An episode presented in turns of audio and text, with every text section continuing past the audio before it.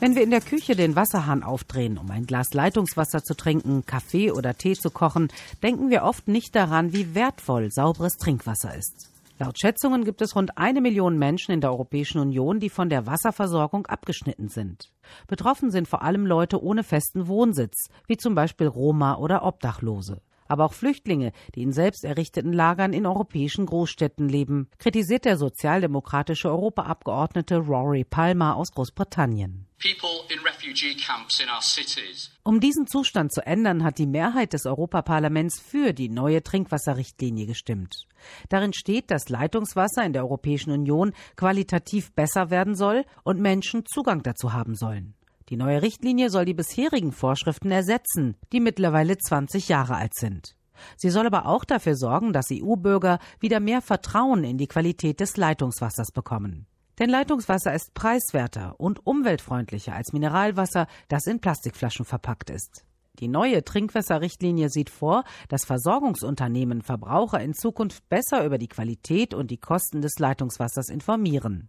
Die Grünen im Europaparlament kritisieren, dass die Anforderungen an die Unternehmen nicht hoch genug sind.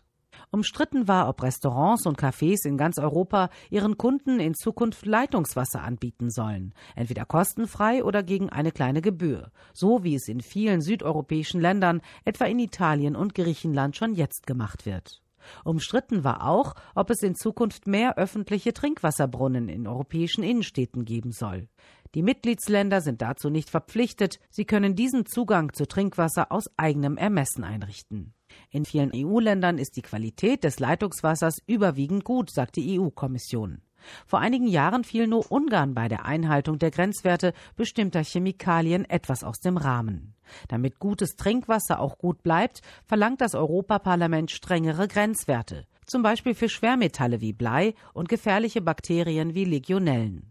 Darüber hinaus werden nun erstmals Mikroplastik und der Weichmacher Bisphenol A, der im Verdacht steht, das Hormonsystem zu schädigen, mit auf die Liste der zu überprüfenden Stoffe gesetzt. Angestoßen hatte das Ganze die europäische Bürgerinitiative Right to Water, Recht auf Wasser. Damals hatten fast 1,9 Millionen EU-Bürger mitgemacht und mit ihrer Unterschrift gefordert, dass alle Menschen in der Europäischen Union Zugang zu sauberem Trinkwasser haben sollen. Nach der Abstimmung hat das Europaparlament nun eine Verhandlungsposition.